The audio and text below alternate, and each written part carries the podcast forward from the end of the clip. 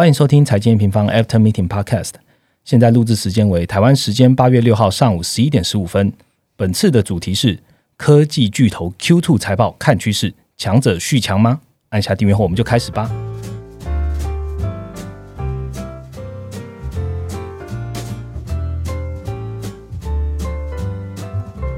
Hello，大家好，我是财经平方的 Roger。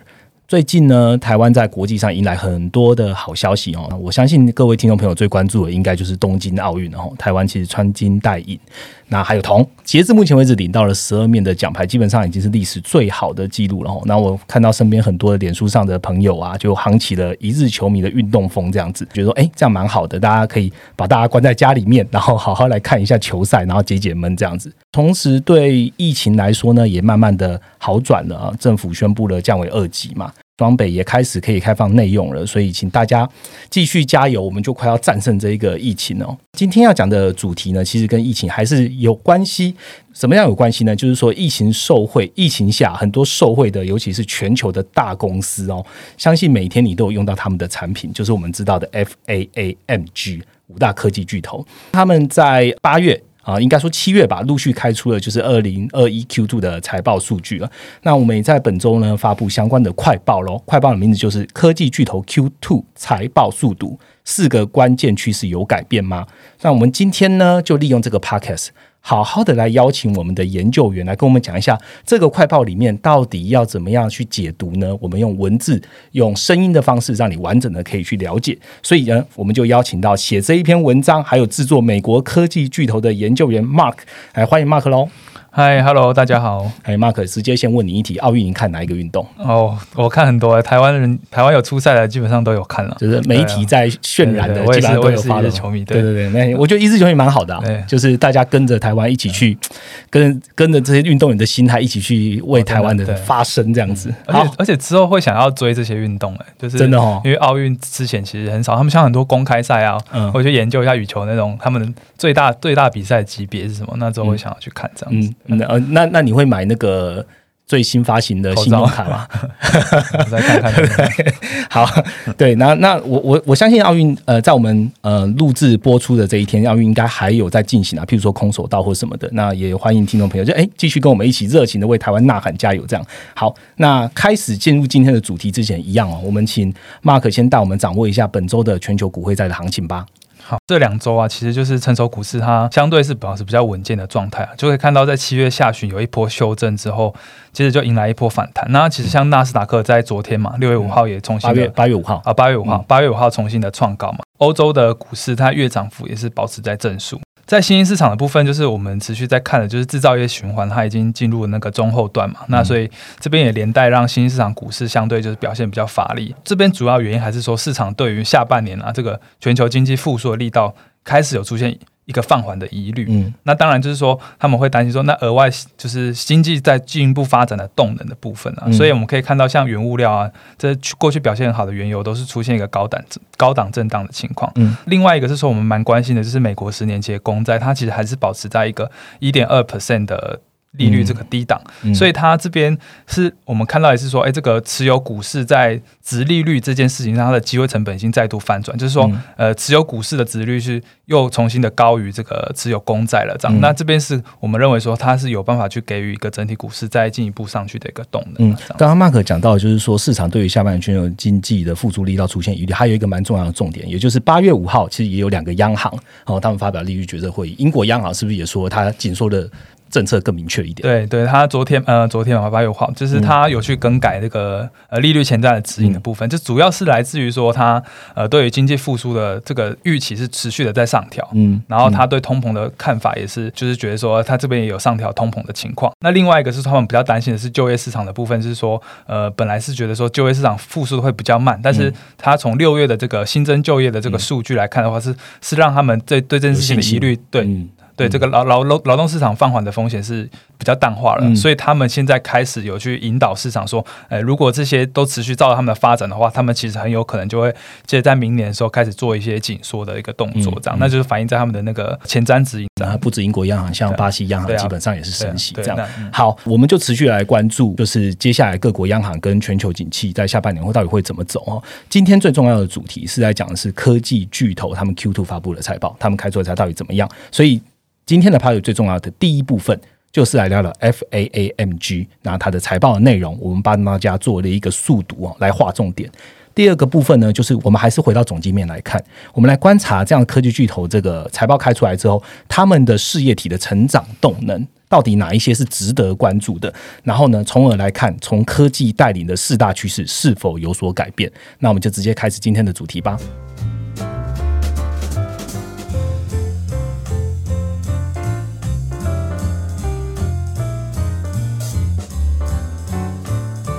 好，第一个主题呢，我们直接来讨论一下五大科技巨头公开出的这个二零二一的 Q2 的财报哦。大家知道美国科技巨头市值嘛，还有在美股纳斯达克扮演的举足轻重的角色啦。N 平方其实在五月就推出了科技巨头的一个专区，还有呃科技趋势的文章。这个这个专区跟文章发表之后，其实很多用户给我们好评哦。他说：“哦，原来我们可以用总经的角度去观察这些科技巨头他们发布的。”财报的一些状况，然后找到一些趋势。那除了这个趋势的确定之外啊，我们也收集到一些用户的问题。然后一些在开始之前，请 Mark 来帮大家回答一下。那就用户说：“哎，M 平方为什么要看个股的科技巨头呢？为什么这个问题？”那请 Mark 来跟大家讲一下当初开发这个的想法吧。好，我们开发科技巨头这个想法，其实在年初的时候基本上就有在讨论了。嗯，呃，陆续经过蛮多研究。其实还是要讲的是，我们其实 M 平方研究的还是一个中长期的总经趋势了。嗯，那其实这个东西跟我们。呃，在行情的行情的判断上，我们一直有在提到，就是说生产力循环这件事情。那生产力循环，它接下来是否会持续存在的话，就变成说你要去进一步去确认，那科技趋势的发展到底是怎么样？为什么要去讲科技巨头呢？是因为，呃，就就是这个科技巨头，它对于全球的影响是非常巨大，特别是在科技这件事情，它在创新带领上，然后它。在任何一个产业做一个动作，都可能会去颠覆这相关的一些产业。嗯，那这个规模经济是我们就算是从诶总经层面去分析，它也是不可以忽视的。嗯，所以这个是我们去开发科技巨头，然后去。呃，去相关的图表，然后去解读这些科技趋势，最主要用意就是在重点是在说支撑说我们认为生产率循环是否持续存在的一个追踪的发展。嗯，刚刚 Mark 讲到一个重点哦，这一次生产率循环最主要推波的动力其实就是科技业。那如果有参加这一次呃全球总经影响力论坛的话，你也会听到说，哎，像包含的 Isaac 还有 Rachel，其实都有讲到这一次生产力循环驱动的主要也是有科技。好，既然都讲到生产力循环，Mark 很简单的跟大家讲一下什么是生产力循环好了。这个生产率循环呢，其实就是在指说，这个是一个比较长周期的一个循环了。那在这个长周期的循环中，我们可以发现说，有一些特别大型的公司会窜出，然后它有一个很明确的技术创新去。去支撑整个科技趋势的成长，那这个科技趋势成长就会带动整体经经济在向上的一个动能。我们目前判断说，目前是处于一个生产力循环，主要也都是跟这些科技巨头发展有关系，就是说它其实还有持续的动能去赋予经济下一下一轮的增长的潜力。那其实这个文章呢，我们在五月的时候，五月底就开陆陆续续就是发了一篇系呃系列文章，去推整理出一个四大科技趋势。那这这四大趋势就包含电商、数位广告、企业云端跟订阅经济的部分。那后续也是包含这一次的报告，也是在持续在确认说相关的。呃，科技趋势跟生产力循环是否可以再再持续的向上？这样子。好，谢谢 Mark。其实，在二零二一年的 Q one 呢，我们就发现说，哎，科技巨头们在营收上的付出力要就已经很强了哦。那刚刚也确立了，在五月底的时候就发布了四个趋势，时隔了三个月，这一次开出了 Q two 的财报，他们是不是一样这么的 outperform 呢？那我们就一个一个来问了哦。首先，我们先问一下电商大佬好了啊，就是他们除了创办人最近飞到外太空之外呢，就是本业跟其他的事业体表现。如何呢，Mark？好，亚马逊这边的话，等于它是呃集三大事业体为一身啊，就是说电商，呃，这个 A W 企业云端服务，那还有数位广告的部分。讲整体总体营收的话，年增 Q two 的年增是二十七点二 percent，那前一季就 Q one 的年增是四十 percent，所以我们可以看到是一个增速快速的下滑。嗯，那这主要的还是来自于它最大的事业体，就是营收占比最大的这个电商的部分是表现是不如市场预期的。同时同一时间，他也在下半年的财务指引，他也是给的相对保守，主要还是来自于他认为说电商的增速会开始放缓。那这件事情就会导致说，哎，其实他当天财报开出来的时候是有经过一波修正，我记得跌幅有到五 percent 以上。这边的话是一个，就是因为它的电商事业体当然就是跟着经济循环短期的波动是有关系。但如果我们进一步来看它其他的事业体，而且我们认为是相对比较重要的，就是在于它的这个 AWS 跟这个数位广告的部分。因为呃，相相较于这个电商，虽然它的总营收规模大，但是呃，它的 AWS 数位广告呢，它的呃营业利润率是比较高的。所以我们可以看到说，这个营收占比啊，像 AWS 它的营收占比只占了十六 percent，但是它在营业利润率。营营业利润率已经占到五十 percent 以上了，所以它就是一个高毛利的一个相对的事业体。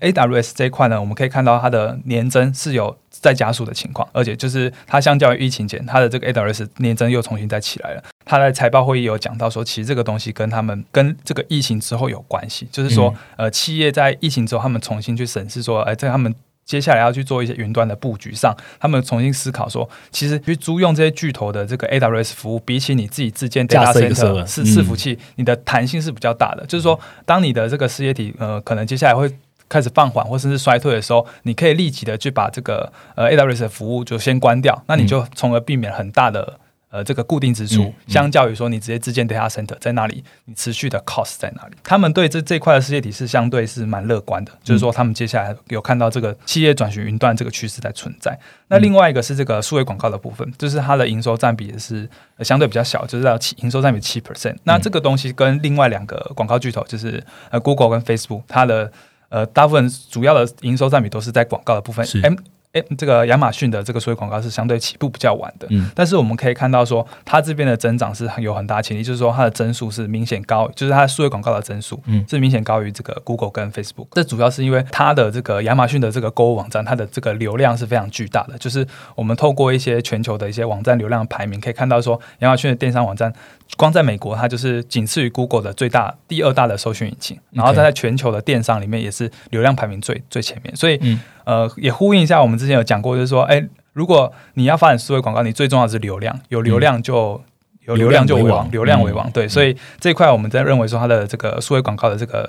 动能还是呃，这个潜力还是很高的，而且有机会成为下一轮的这个成长呃亚马逊的成长动能，就跟 AWS 一起这样子。嗯，好，我想要多问一下电商事业，你刚刚 Mark 讲了嘛，就是 Q two 就是二十七点二，前一季是四十 percent，Mark 有看到什么，所以造成它这样比较算是不如预期的状况吗？呃，这个电商不如预期，主要有一部分是来自于高基期啊，就是说对，因为去年疫情的最最严重的当下，就是。反而是电商最好的最爆发的时候，对，那那段时间是你可以看到亚马逊的电商营收是整个喷发，所以你到时时间来到今年的时候，到已经到 Q two 了嘛，就是那当去年的时候是疫情最严重的时候，是是电商发展最好的时候，这段时间这个时候是你你用年增率去算，当然那个机器就很高。对，那另外一个点是说，哎，其实大家在去年的时候，电商经过了一波高峰，一直到今年的 Q one 嘛，那其实大家在购买商品的部分已经。够，该买的都买了，该买的都买了，对，对对。那这一块的话，就会当然会让它这个电商的营收就开始出现放缓，因为大家商品的消费已经呃。买的差不多，接其实高峰，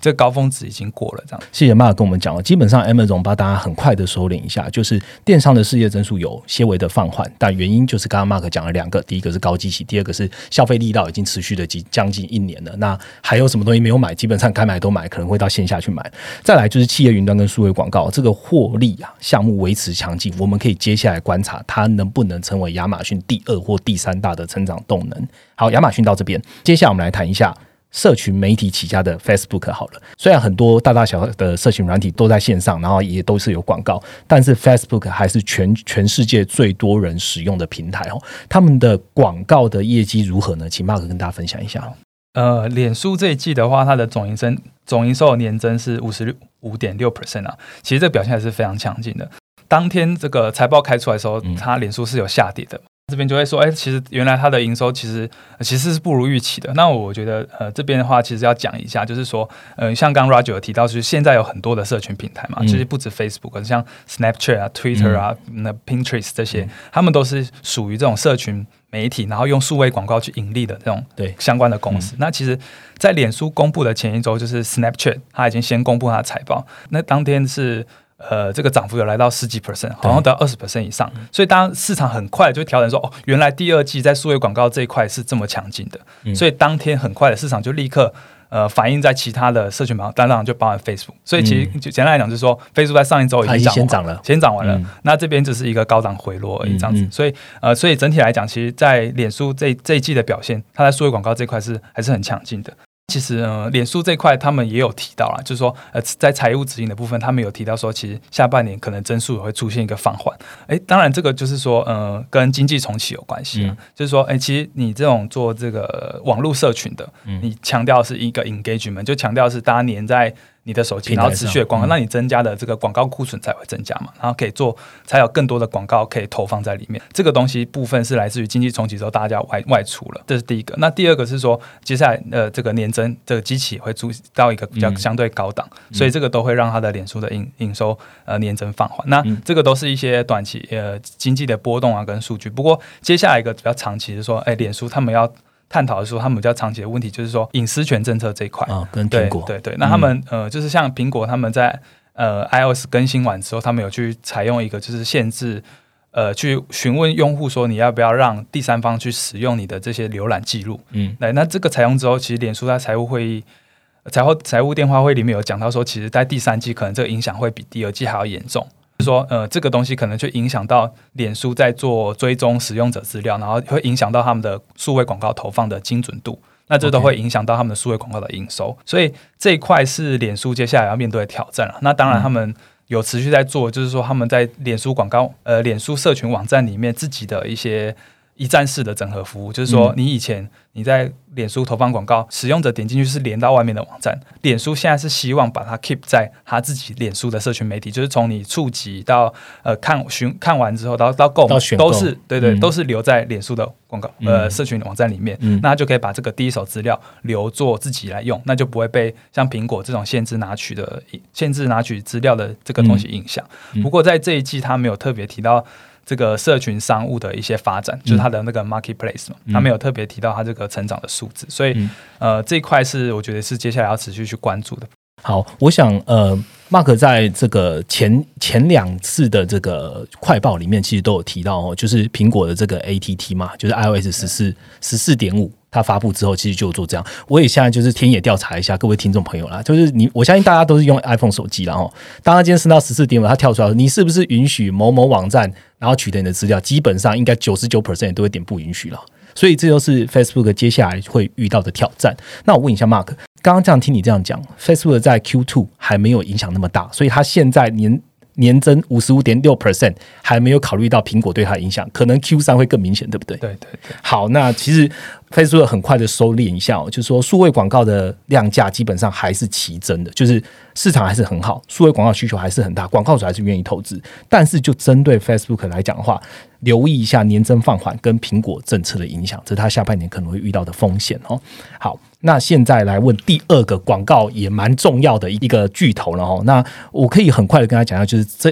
Q Two 啊，最让我们最惊讶的其实就是他旗下的 YouTube 然后那其实 Mark，如果你也有在看 YouTube，你也会知道了，哎，广告越来越多，有时候还要看一下剧情的广告这样子。但这时候你就会逼你去买 Premium，就又订阅了，所以他又做广告又做订阅，其实在讲的就是 Google。Mark，你对 Google 它这一次的财报有什么样的 comment 吗？哦，对，所以呃，像刚 Roger 提到，在 YouTube 这块的成长，其实是它第二季一个非常重要的亮点啊，就是说它这个 YouTube 的广告营收是跟就是呃，二零二一的上半年跟去年上半年比，它成长是来到八十三 percent，那是它所有广告渠道里面成长增速最快的，因为就是 Google 以前以往来讲，就是它的数位广告的渠道。非常多，那主要就是来自于那个搜寻引擎，搜寻引擎的广告，数位广告的营收是来自最大。但是我们从增速来看，其实它的 YouTube 这块是它后续可能会进一步去发展的。对，那刚刚讲到说，哎，广告巨头就是 Google 跟 Facebook 啊，它的那个广告营数位广告营收都是达到八成以上了，所以我们称它为就是数位广告，呃，这个广数位广告的巨头。这样，好，在这边解释一下，Google 在这个。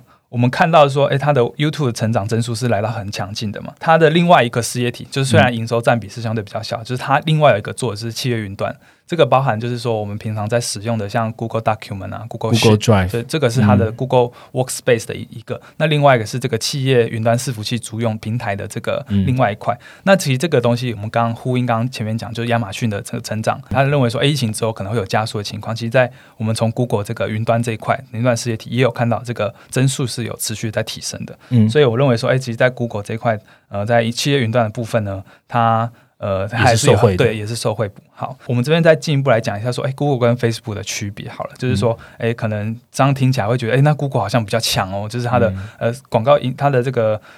从营广告营收年增率来看啊，或者说它另外对还有嗯这个去七月云端。好，那我们就先针对这个数位广告的部分来讲好了，就是说，因为其实，在你投放你在 Facebook 广告组啊，就是要投放数位广告的人，在 Facebook 跟在 Google，他要做投放的话是有点差别的，就是说，在 Facebook 投放比较多还是这个。商品购买的这种电商小商家，但但是在 Google 的话，它会比较是一个全产业的，就是你看，像今年因为经济重启嘛，大家很多做旅游嘛，嗯。那、那这一块就是像这种呃很多旅游业，他们会选择在 Google 投放，就是他们会比较多在 Google 的这个呃它的这些数位广告渠道去做投放，所以我们讲的是说，从年初我们一直有提到说，哎。其全产业复苏嘛，就是现在是疫苗覆盖逐渐在逐渐在覆盖嘛，那嗯。基本上去年比较相对很弱势的那种重灾产业，它今年都会起来。他们也可以预，就是这些产业也会预期到说，今年的经济会发展会很强劲，所以他们开始有意愿去增加一些广告预算。那这一块就是说，变成对对 Google 来说，它是一个相对比较有利，嗯因为它有受惠于全产业复苏这样子。好，其实 Google 呃，刚刚讲完很简单，就是全产业复苏，它是目前是最受惠的，因为不管是 Search 的 engine 啊，然后它要在做 Search 上面的 Google AdWords，或者是针对云端的服务的需求，Google 在这两边其实都有 cover 到。不过还是要跟大家讲，就是 YouTube 的广告的成长其实是非常亮眼的，所以我们也期待，也应该说接下来的。下一个 Q 可能会看到 YouTube 持续贡献于那个在 Google 上面的营收哈。好，接下来来看一下更大的一间公司，什么都做的一间公司哦，就是微软啊。问一下 Mark，哦就是什么都有、什么都在做的微软呢，在产品和服务的营收上有什么特别要讲的吗？好，微软的话，基本上它就是一个比较稳健的事业体啦。那怎么说？我们等一下会解释。那我们先看一下营收好了，就是它的总营收年增是来到二十 percent 以上。嗯那可以看到这个增速是比疫情之前就是在十位数的、呃十几 percent 还要高很多的。如果以它的规模来讲，它这个这个成长增速是比较是超越疫情是超越疫情之前的。微软它刚刚有讲到说，它是一个比较稳健的事业体，其实这跟它营营收组成有关系。它主要营收组成是一个面向企业端的这种软体的服务。OK，对，那这个企业端的软体服务，为什么他说是比较稳健呢？是因为你因为企业只要正常营运，你不要 shut down，你不要大型经济衰退让他们倒闭，嗯，他们这些相关的企业软体支出就会持续产生。你就一定要用 Office，对啊。你就一定要打开电脑，对啊，你就一定要 data center 跟 伺服器的这些运算的流量这些的，嗯。所以基本上它的这个现金流量是相对比较稳健，它不会像你刚刚讲的说，哎，电商可能下半年经济短期有一个放缓啊，或者是说数位广告的呃投放上会有一些增速的下降，这一块是呃它的营收就是在企业端营收这个是相对保持比较稳健的。那这个东西就包含我们常听到的就是它的云端伺服器平台嘛，Azure 嘛，或者是嗯 Office，、刚刚 Roger 提到 Office 三六五这一块，嗯所以它的呃整体来说就是比较稳健。有如果有细心呃细心的用用户可能会想问说，哎，那它这一块的发展潜力，因为其实也有很多家在做这种企业软体嘛，SaaS 的这些软体服务公司。我们其实从微软身上看到一个最明显的优势，就是它的规模经济，就是。呃，如果你呃仔细去看它微软的官方网站，它有一个、嗯。它每一季都会列一个 product list，可能它的这个产品 list 就超过就是接近二十种，就是嗯。譬如说啊，Azure 是一个 Office 三六五啊，那还有包含它的那个 Teams 客户呃对嗯。Teams，然后客户关系软体服务的这个 CRM 的系统，就是你可以看到，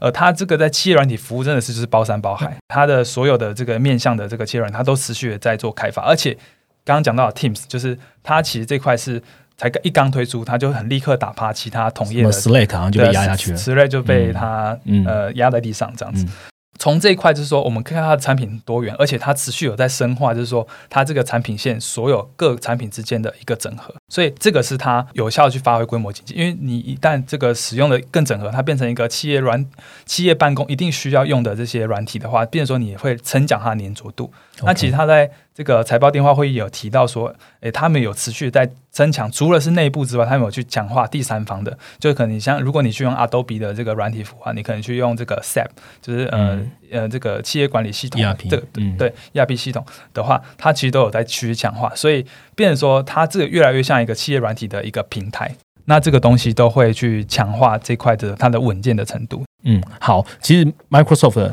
我我就一个字可以代表它啦，就是稳。哦，基本上就是它的产品线很广，所以你在全产业复苏的情况下呢，它基本上呢就是稳稳的、稳健的爬上去，甚至到现在已经超越疫情前的，已经到二十 percent 这样的一个成长了哦。所以我们持续来关注它产品规模的这样的一个优势哦，在下一个半年这样。好，我们来看一下微软也讲完了嘛？那我们来看一下一个转型成功。的另外一个例子啊，也不算转型成功，就是它同步两条线一起在走的这一个公司哦，其实就是 Apple 啦。Apple 还是继续卖 iPhone 吗？iPhone 还是它营收最强的主力吗？现在有什么新的营收动能在支撑着苹果下一季或是下半年的走势呢？那我们请马克来讲一下。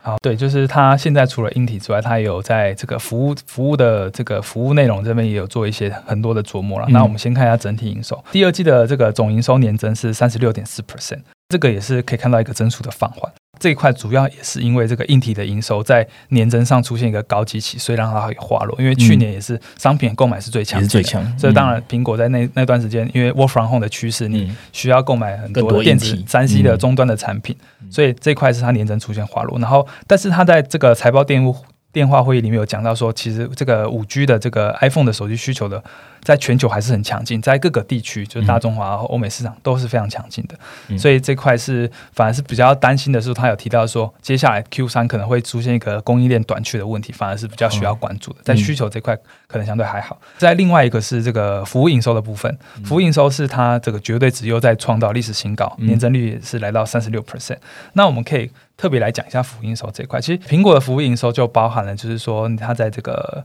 它这个 iOS 里面的这个 App Store，它如果你做消费的话，需要抽成三十 percent，三十 percent，这个是它服务营收最大宗的这个比例。那另外一个是说，它有去做终端消费者市场的一些订阅内容订阅的服务，还有说是像云端储储存硬碟这一块的。然后它在去年有推出这个 Apple One 嘛，就是有点像 Amazon Prime，就是说它是把它这个全部包裹，对，全部包裹的捆绑式的这个订用。那这块也呃，就是有看到一个蛮强劲的成长。我们讲一下从过去到现在啊，其实苹果服务业。在二零一三年呢，它的营收营收占比是只有六 percent，嗯，但是我们看到来到二零二一年已经来到二十 percent 了。哇，这件事情显示就是说，它除了硬体就是原本就很强劲，而且高盛。呃，高市占、高渗透率的这个 iPhone 啊，这个相关的这些硬体产品之外，其实我们可以看到，它另外一个这个服务营收的这个重要性是持续的在增加的，而且这个增速都是比其他硬体产品好，所以它的份额才会持续的拉高嘛。那也因为这个这种内容订阅啊、软体服务的这个关系，所以就是说它的这个规模经济的优势是会随着它营收成长持续的在增加的。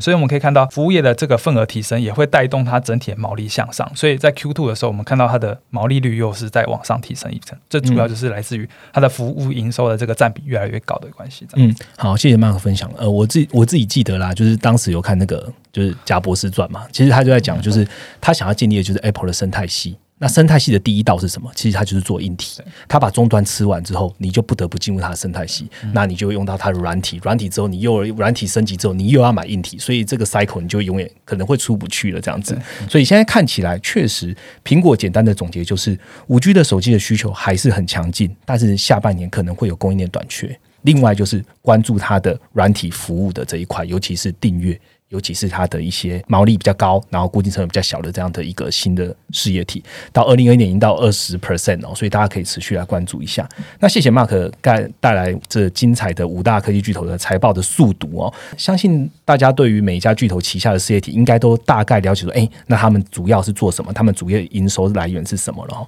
那别忘了最新的数据都在我们最新的科技巨头的呃操盘人必看的专区。那下一个部分呢，我们来谈一谈长期来看。用总经的面向来看，四大科技趋势是不是延续呢？我们下一个主题见。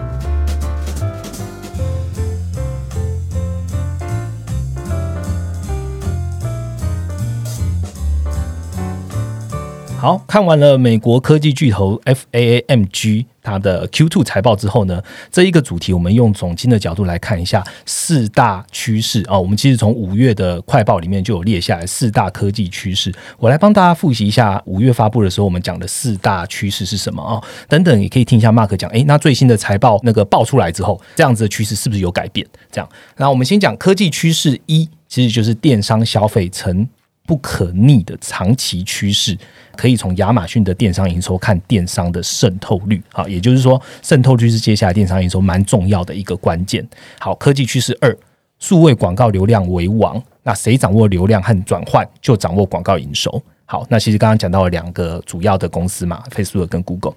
那再来趋势三。企业云端指数型成长，那成为巨头主要营收贡献。哇，刚刚其实听到蛮多的企业都有在讲企业云端这种服务了哈。那再来是科技趋势四，订阅经济创造稳定现金流。接下来看的就是规模经济。这四个趋势是我们在五月到五月底六月初的快报里面，呃，Mark 就针对 Q one 的营收就写写出了这样四个趋势。我们来看一下 Q two 好了，Q two 的电商消费这边科技趋势是否有改变？Mark。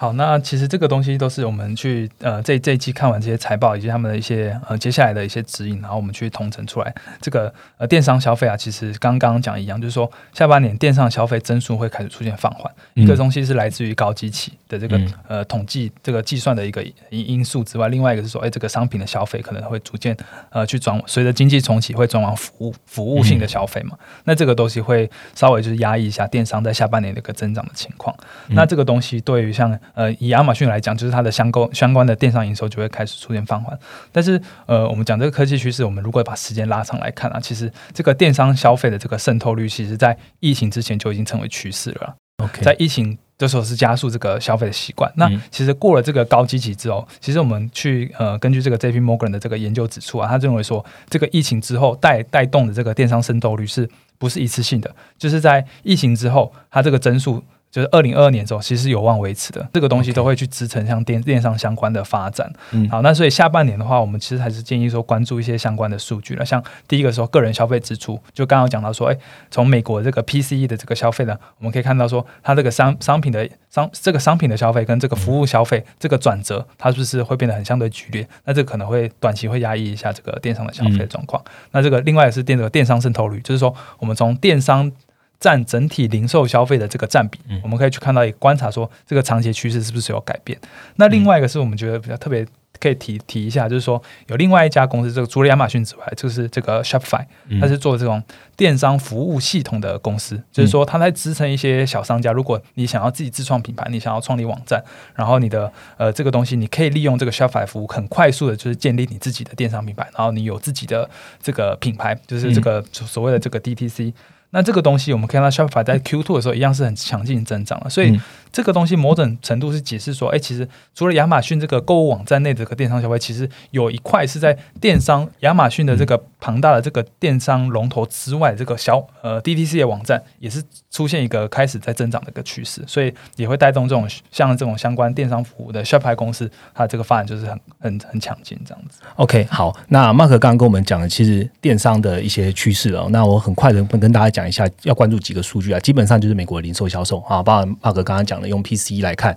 它的服务跟商品的类别到底哪一些呃是不是是不是又开始有显著的变化？那第二个来看呢，就是电商的渗透率，那是不是还是继续维持？刚刚讲到了二零二二年这个渗透率基本上还是会维持的，甚至有可能会更高。所以请大家来一起跟我们关注一下这几个数据了哈。那刚刚讲完电商消费了，我们来看一下数位广告好了。五大巨头里面有三个都有列出广告营收哈。那 Mark 帮我们分析一下最新的趋势会怎么样看呢？好，第二季呢就是一个社会全产业复苏，然后广告主呃开始增加广告预算的一个非常强劲的一一季啦。所以我们可以看到 Google、Facebook 呃甚至连亚马逊还有他们的这个广告事业的强的发展。营收都是非常强劲的。嗯，这一块的话，就是说展望下半年，其实从脸书啊，从 Google 他们有讲到说，哎，其实数位广告的增速也会开始出现放缓。那这个当然东西中还是跟这个经济重启有关系，就是说你在网络上的使用的时间，你使用者在这个使用的时间开始就下降，大家去外出做活动，所以一定是一定程度都会去影响到这些公司的广告库存。这个东西另外一个是跟它高机器，所以我们这个东西跟电商的看法是一样，就是下半年增速都会出现放缓。但是这个短期的放缓之后，我们其实要更看关注的说，哎，它这个巨头广告巨头的长期发展动能啊，就是说，呃，它后面还没有在有望在带动它更进一步的一个增长。其实我们从这个 Google 刚有提到这个 YouTube 的这个增速在在成长嘛，那另外一个说，哎，其实有一种新形态的消费模式，就是说混合线上跟线下的一种消费方式，就是说你可能在网络上呃浏览的商品，然后到实体店做体验，然后做购买。其实 Google 在新形态的这个消费趋势是有涉足的，就是说它有去成功去整合一些呃，可能是一些平以前在做这种实体零售商店的，他们有去整合，说我帮你做混合线上线下，所以呃线下的这个零售零售呢，它有办法去拿到说，哎，这个使用者他已经在网络上已经拿有使用过呃看过什么样的广告，然后去做一个全渠道投放，是有助于去增加传统零售硬体呃实体零售的这些具。公司呢，他们去增加他们的转换率，所以在这一块是我觉得是 Google 可能在接下来它可能另一步去涉略的一个广告发展的一个动能啊。那大概我们建议的关注就是还是一样这个电电商零售消费。那在脸书的部分的话，我们就还是刚呼应刚刚讲，就是说在隐私权政策的一个长期布局，包含它在脸书社群网站内的 Marketplace Marketplace 的发展，还有短期这个哎，它被隐私权。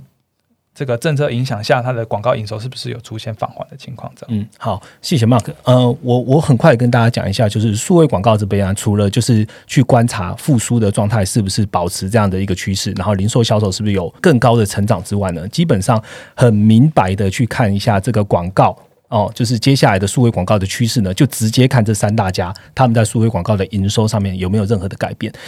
可以跟大家讲一下，就是很多的广告主基本上他广告资源就是只有一套。哦，应该说广告资源就是某部分的铺，它的资金池就是这样子。所以今天他在做广告的 allocation 的时候，他就必须要做一些排程。譬如说，假设 Facebook 我今天的 ROI 走势可能没有这么好的时候，我可能就会多放多一点点的资源放在 Google 或者放在 Amazon。所以呢，对广告主或者说这些广告平台来讲，它是会有替代效应的。所以就是，当我今天投这边，我觉得没有 return 没有那么好的时候，我可能转到那另外一边。所以这三间可能会在下半年会因为 Facebook 可能受到多一点点的风险，包含的就是苹果的这个 ATT 的关系，所以可能会有一些替代。我们可以来持续观察下半年这些三大巨头的广告营收是不是有怎么样的消长的改变。好，讲完了广告，我们来看一下第三个，就是在讲的是云服务了哈。从底层的 ICE 哈 infrastructure 到 software 的。SaaS 都算在云服务里面，然后那五大巨头有哪几家特别显著要跟大家分享的吗？好，那在企业云端比较明强、明显有涉足，就是在这个微软是不用讲的嘛。那亚马逊啊，这个 Google，他们三个都是在企业云端有有这个有涉猎。他们在年增的这个表现，在第二季都是表现非常强劲的。像亚马逊是三十七 percent 嘛，那微软是二十九点九 percent 嘛，那 Google 是五十三点九 percent，所以这个年增的成长都是非常强劲的。其实前面有一直提到嘛，就是说，呃，他们有观察到说后疫情时代这个企业转型云端的这个趋势有在加速。其实我们讲就是说，呃，这个企业云端这个采用还是在一个短期到呃中期，它还没有是一个完全饱和的一个状况。就是说，这个市场规模还是很大，还有相当大比例的这个企业还没有做转型云端，所以这个都是他们这些巨头未来的成长的机会。他们有看到说，哎，疫情之后有这个加速的情况，所以我们就可以去持续关注说，哎，他们这些巨头企业云端的这营收是不是有进一步加速的情况？这样。除了云服务这边，除了关注这几个巨头他们在企业云端这边营收有没有加入之外呢，我们可以来看一下，就是如果大家自自观察自己的公司，你也会发现，从疫情发展到现在，好像不需要每天进办公室都可以维持你企业的营运的动能。所以，我们接下来要观察，其实不只是这三大巨头的营收哦，反而是要观察的是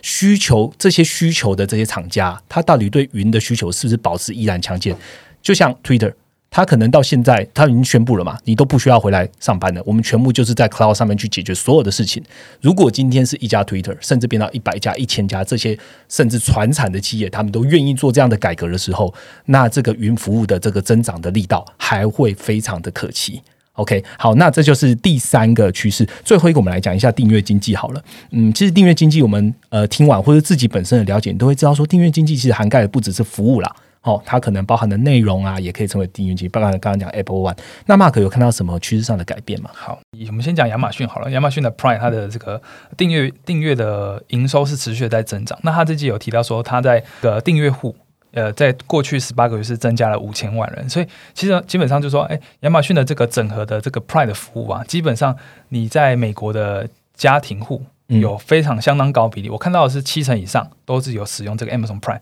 但是它还是持续的在成长，而且它这个整合性的服务是呃是让这个消费者有一定程度说，哎，你你订阅这个 Amazon Prime 是很超值的，因为它除了这个电商消费配送，然后还有一些特殊的优惠，那另外它它的影视娱乐就是被包在这个 Amazon Prime，所以嗯。相对来讲，就是说，你这个综合的服务是会让亚马逊的 Price 是保持一个非常稳健的，就是说，消费者不太会去直接哦订完之后发现很我不适合他，又又退订，在亚马逊的 Price 比较 coverage 太广，对对对，所以那规模经济的优势会让它这个订阅的现金流是持续保持稳健。那另外一个是 Apple，虽然它没有单独去订阅。揭露说它这个订阅服务的营收了，但是它从去年推出的这个 Apple One 也是推出一个整合式的这个订阅服务嘛，所以未来发展也是值得期待。那我这边要特别强调一下，就是说在下半年，就是刚刚有讲到经济重启嘛，所以它会特别对于一些这种做内容订阅的这种公司呢，它会比较有压抑。就是说你在家里看 Netflix 啊，或者你在家里看很多的影音的娱乐，或是你在家里做健身。这块可能都会是随着经济重启之后变成一个相对比较压抑，但是就外出看电影的，对对对，所以像这种感觉就是它会是一个短期压抑的一个状况，就是下半年我们要去持续关注的一个状况这样。OK，好，那我们最后讲到的就是订阅经济哦。刚刚 Mark 其实也有讲了，除了订阅经济要怎么观察，除了观察这苹果啊、亚马逊，甚至是 Netflix 的这个订阅服务的营收之外，我们最重要的就是看这些订阅人数的会员。刚刚讲到的 Prime 还是非常的强，苹果的 Apple One 未来发展也非常蛮值得期待，所以可以来看一下这些订阅人数对这些服务或内容，他们有没有持续的增长。包含了刚刚 Amazon 讲到他一个很大的对手 Shopify，其实他也是做订阅。你要商商家在上面去卖东西，你也是要订阅他的平台，也是回答一个订阅制。所以这个订阅经济虽然呃应该说还在不明的阶段，所以我们可以持续来观察这个订阅经济是不是有持续在下半年持续挹注。有更多厂家进来，更多的会员加入，创造了更多的营收。好，讲了这么多的四个趋势之后，我们回到投资来问一下 Mark 好了，Mark 你是怎么看科技业的呃获利预估的获利？那或者是说呃投资科技业有什么样的 view 可以 share 的吗？好，那刚刚其实讲了这么多，就是从每一间巨头的财报的发展，我们去拆分它的事业体，然后最后总结了四大趋势。所以大概大家可以得出一个简单结论，就是说这些相关事业这个趋势都还是持续的成长的。而虽然短期在下半年，所以有些事业体会开始出现增速的放缓，可能在这个电商消费的部分，在数位广告的部分，那可能部分的这个内容订阅的部分。但是这个东西呢，它是一个呃随着经济正常的一个波动。但是我们可以看到这些科技的这个。功能这个商品的贩卖、服务的贩卖，它这个东西都还是持续在成长，是可以让支撑整体生产力循环是延续的。那也会。这个生产力循环延续，就会去支撑相关科技的行情。那特别讲一下，就如果这个五个呃这五间巨头啊，就是按照它的这个估值的判断判断来讲，就是说，呃，你的 EPS，如果你的 EPS 可以持续的成长的话，相对比较高的估值就比较不会是一个问题。嗯，那我们这边的话，我们就带一下，就是说，我们最近有新建的一个图呃图组，就是说这个 S M P 五百他们去估计说各个产业的这个 EPS 获利。那在科技业的话，我们可以看到它在。预估的部分是二零二年这个科技业的获利都还是有高点的，所以认为都是在获利的部分都会去支撑相关科技业的行情。OK，那听起来就是现在这四个趋势，我们把时间拉长来看，基本上没有太大的变化，还是可以驱动生产力循环持续的往上上升周期去走的哦。那刚刚 Mark 讲到 EPS 专区，也就是我们建立在操盘人必看。其实不止科技了，我们把 S M P 五百的呃十一个 sector 的 E P S 加 forward E P S 都画在上面的，所以欢迎有兴趣的听众朋友可以直接到我们的操盘人必看的 E P S 专区，然后去看一下各大产业他们的 E P S 的走势会是怎么样走的哦。总结一下刚刚讲的四个趋势哦，我在跟。刚刚开这个主题开始之前，我们就总结，就就先讲一下五月我们做什么嘛。那我总结一下，我们现在最新发布的这篇快报的四个趋势的总结哦。电商消费下半年电商消费增速呢将放缓，不过呢长期的渗透率还是一个趋势。数位广告广告营收强劲的 Q two，那关注接下来 Q 三巨头的长期发展是不是会受到一些政策的影响？第三个，企业云端后疫情的企业转型，云端出现加速了，那有利巨头的呃云端业务成长增速，那同步也推升这样的趋势。第四个，订阅经济维持一贯的稳定现金流，重点来看的就是会员是不是持续增加。好，这四个趋势，那推荐大家呢可以搭配我们最新的快报来看本次的内容哦。那这边想要跟各位听众朋友说一下，就是有一些用户 p a c k e t 上面都有跟我们去呃建议，应该讲建议。他说，哎，每次听完你们讲完之后都很有兴趣，然后想去看全文，哎，好像就没有办法完全的看到全文哦，因为